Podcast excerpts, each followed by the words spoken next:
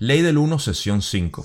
La última vez dije que esto iba a ser corto, pero en realidad hay tanto contenido en esta pregunta que es la única que realmente se hizo en la sesión importante que tengo que compartirla con ustedes porque es sanación de la mente y del cuerpo. Empecemos.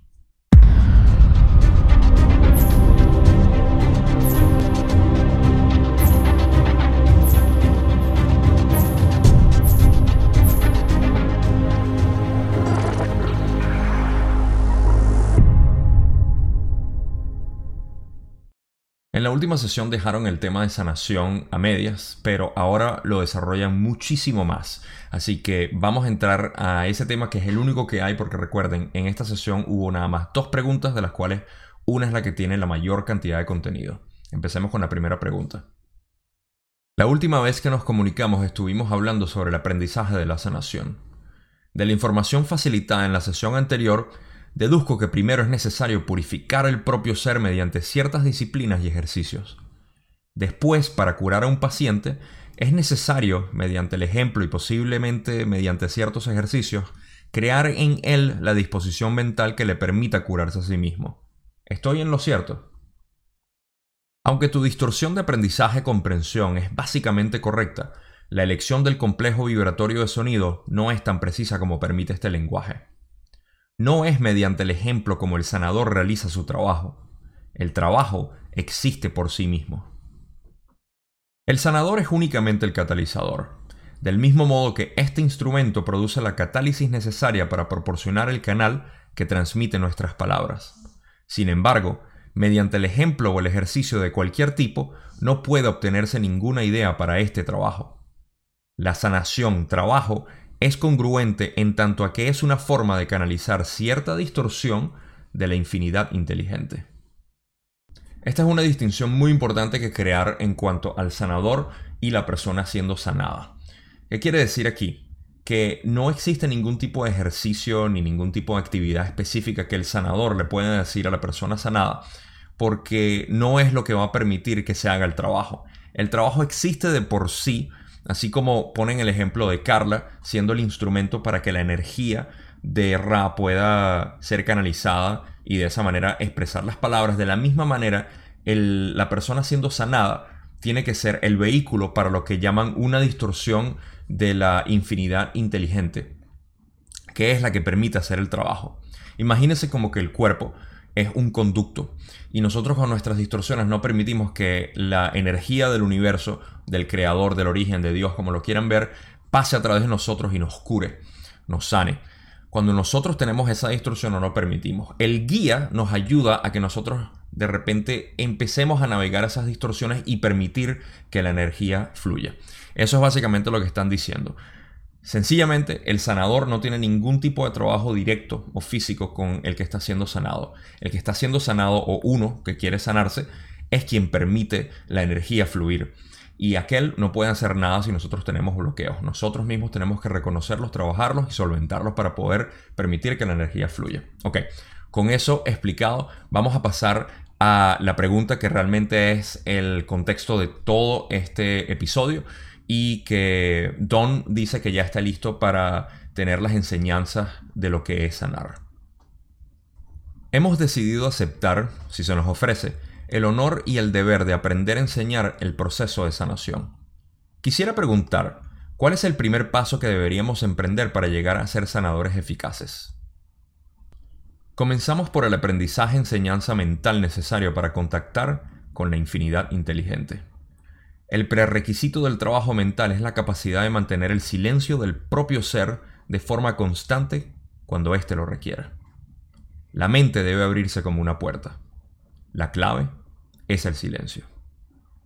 Tras la puerta se encuentra una construcción jerárquica que pudieras comparar a la de la geografía y, en algunos casos, a la de la geometría, pues esta jerarquía es bastante regular y mantiene relaciones internas.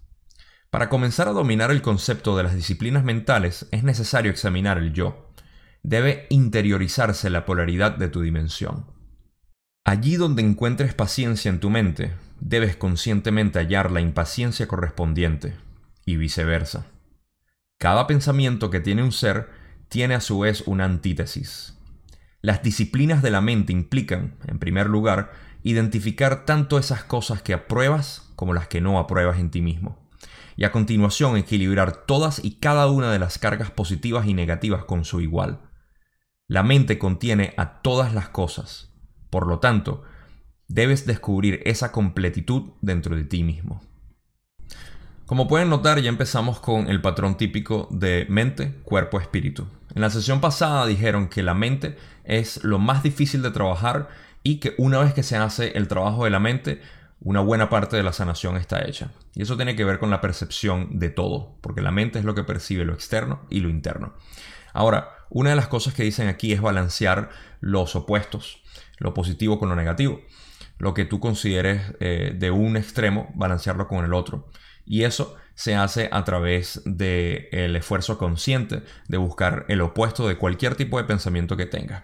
Entonces, si tienes algún pensamiento positivo, busca el negativo para balancearlo. De esa manera hay gratitud. Y si tienes un pensamiento negativo, busca el, pensamiento positivo que te va a dar el balance y la neutralidad en todo. Esto es una manera y una de las tantas técnicas que se utilizan para no vivir en extremos, sino vivir en balance. Y ahí es donde encontramos la mayor cantidad de beneficio para nosotros cuando estamos trabajando nuestra percepción y nuestra mentalidad del mundo como tal. Una de las cosas que ya comienzan a mencionar aquí es el silencio de la mente, lo cual está directamente relacionado con la meditación.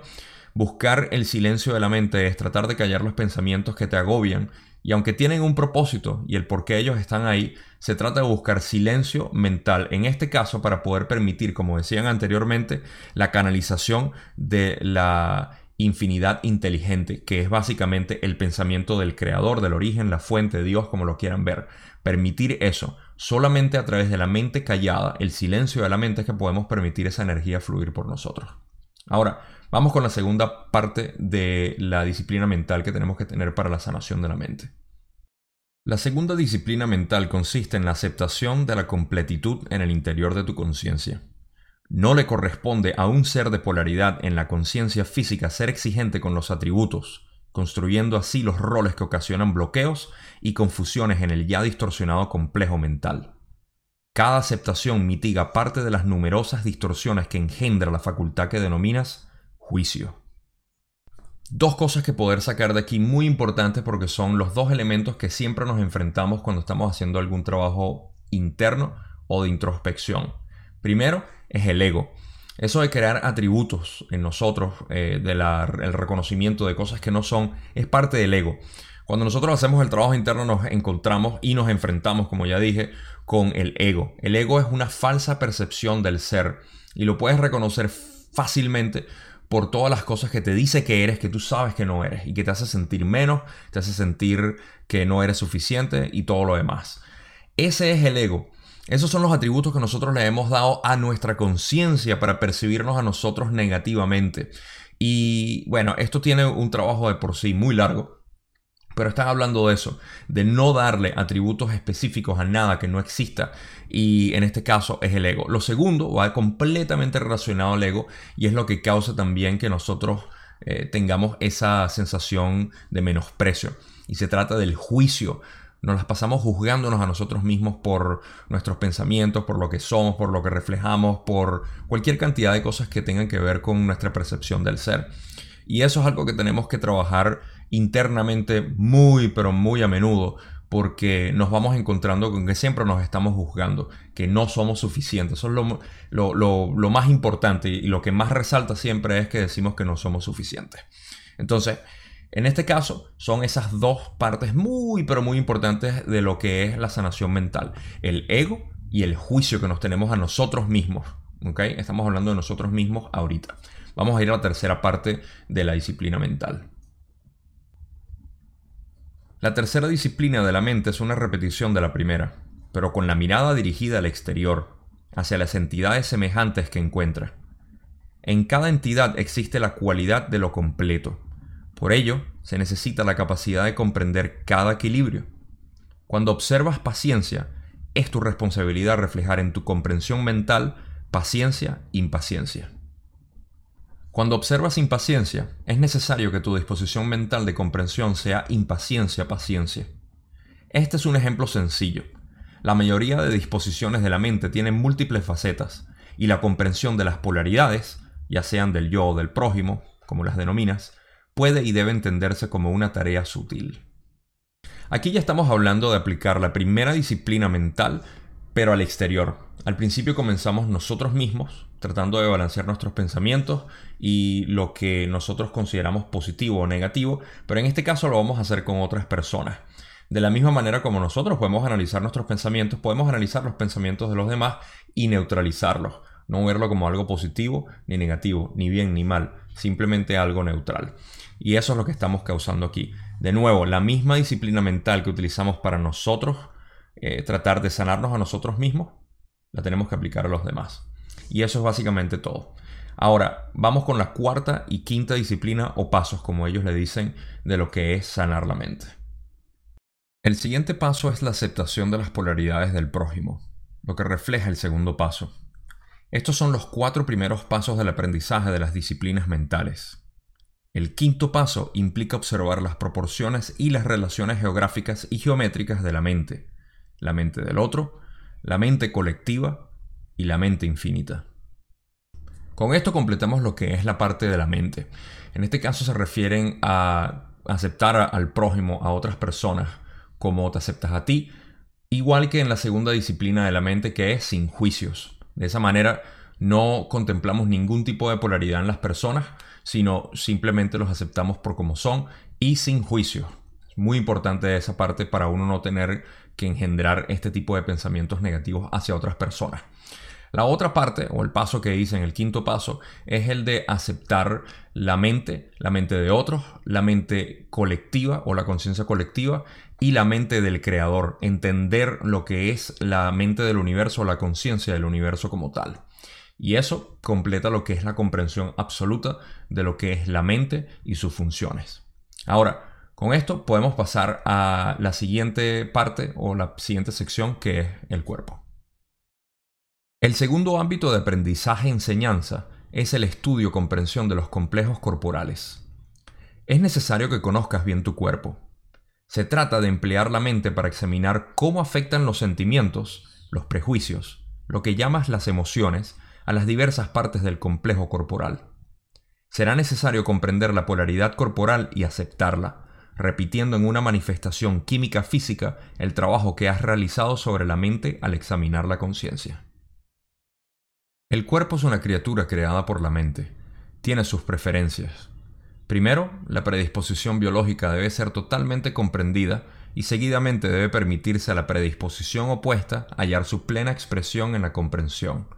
De nuevo, debe completarse el proceso de aceptación del cuerpo como una entidad equilibrada y polarizada. Ok, la distinción que se hace aquí es bastante obvia. Ellos dicen que el cuerpo es un reflejo o una creación de la mente. Por ende, todo lo que nosotros estemos pensando y creyendo de nosotros se refleja en nuestros puntos energéticos que son lo que forman el cuerpo. Por eso hay que examinarse y ver y aceptar todo lo que somos, porque a veces pudiéramos tener algún tipo de complejidad o algún tipo de problema en alguno de nuestros puntos energéticos que representan lo que es el cuerpo en general y con nuestra preocupación o simplemente con nuestra mala percepción de lo que realmente somos, ¿ok? creamos más distorsión sobre eso. Entonces, es un trabajo de aceptar el cuerpo como es para poder permitir que la energía, de nuevo, porque eso es lo que estamos haciendo con el proceso de sanación, permitir que la energía trabaje como debe trabajar, la energía que nos hace nosotros, el espíritu, eh, Dios, como lo quieran ver, esa energía que estamos permitiendo canalizar y que haga el proceso de sanación. Recuerden, nosotros somos el vehículo y permitimos que esa energía pase por nosotros para sanar. Y así es como se refieren aquí al hecho de entender y aceptar las polaridades del cuerpo en ese sentido. Vamos a ver cuáles son las últimas partes que hablan sobre esto. A continuación, queda la tarea de extender esa comprensión a los cuerpos de los demás que hayas en tu camino. El ejemplo más simple de esto es la comprensión de que cada organismo biológicamente masculino es femenino cada organismo biológicamente femenino es masculino. Es un ejemplo sencillo. Sin embargo, en prácticamente todos los casos en los que trates de alcanzar la comprensión del cuerpo del propio ser o del prójimo, de nuevo hallarás que se necesita el discernimiento más sutil para captar plenamente los complejos de polaridad implicados. En este momento sugerimos finalizar la descripción hasta la próxima sesión de trabajo, de forma que podamos dedicar el tiempo que requiere el tercer ámbito, de acuerdo con su importancia. Y por último, están hablando de lo que es entender los cuerpos de los demás. De la misma manera como nosotros nos analizamos a nosotros y nos entendemos a nosotros, tenemos que entender a los demás, los cual nos da una referencia y también un modo de aprendizaje del mismo modo que nosotros aprendemos a nosotros mismos. Fíjense que siempre reflejan la misma idea de utilizar el aprendizaje de nosotros de una manera congruente con el aprendizaje de otras personas, que es lo que ellos llaman otros yo, otros reflejos, otras personas, que somos nosotros básicamente en otro cuerpo. Y eso ayuda a la experiencia humana como tal. Ponen el ejemplo de lo que son los opuestos, como eh, el más simple es que todo masculino tiene su femenino y todo femenino tiene su masculino. Es básicamente eso, es ver el opuesto de cada una de las partes que nosotros con discernimiento podemos notar que existe en, alguien. Y aquí hablamos obviamente de las energías. Todo masculino tiene su lado femenino y toda eh, persona femenina tiene su lado masculino. Eh, con esto tenemos todo lo que es el cuerpo. Como se dan cuenta, ya aquí terminó la sesión porque van a hablar de esto en la sesión 6, lo que es la parte espiritual. Pero en la sesión 6 tenemos mucho más contenido importante que quiero compartir con ustedes que es largo y hay muchos temas, pero son fascinantes como tal. Estamos saliendo de la sanación explicando la última parte de la espiritualidad, pero vamos a entrar en lo que es eh, los ciclos del sistema solar. Maldek, el planeta de este sistema solar que explotó, lo que es la, eh, la ascensión o lo que ellos llaman la cosecha como tal y muchos otros temas interesantes como de qué planeta viene Ra. Así que con eso los dejo hasta la sesión número 6. Recuerden suscribirse, darle like, poner la notificación y nos vemos en la próxima sesión.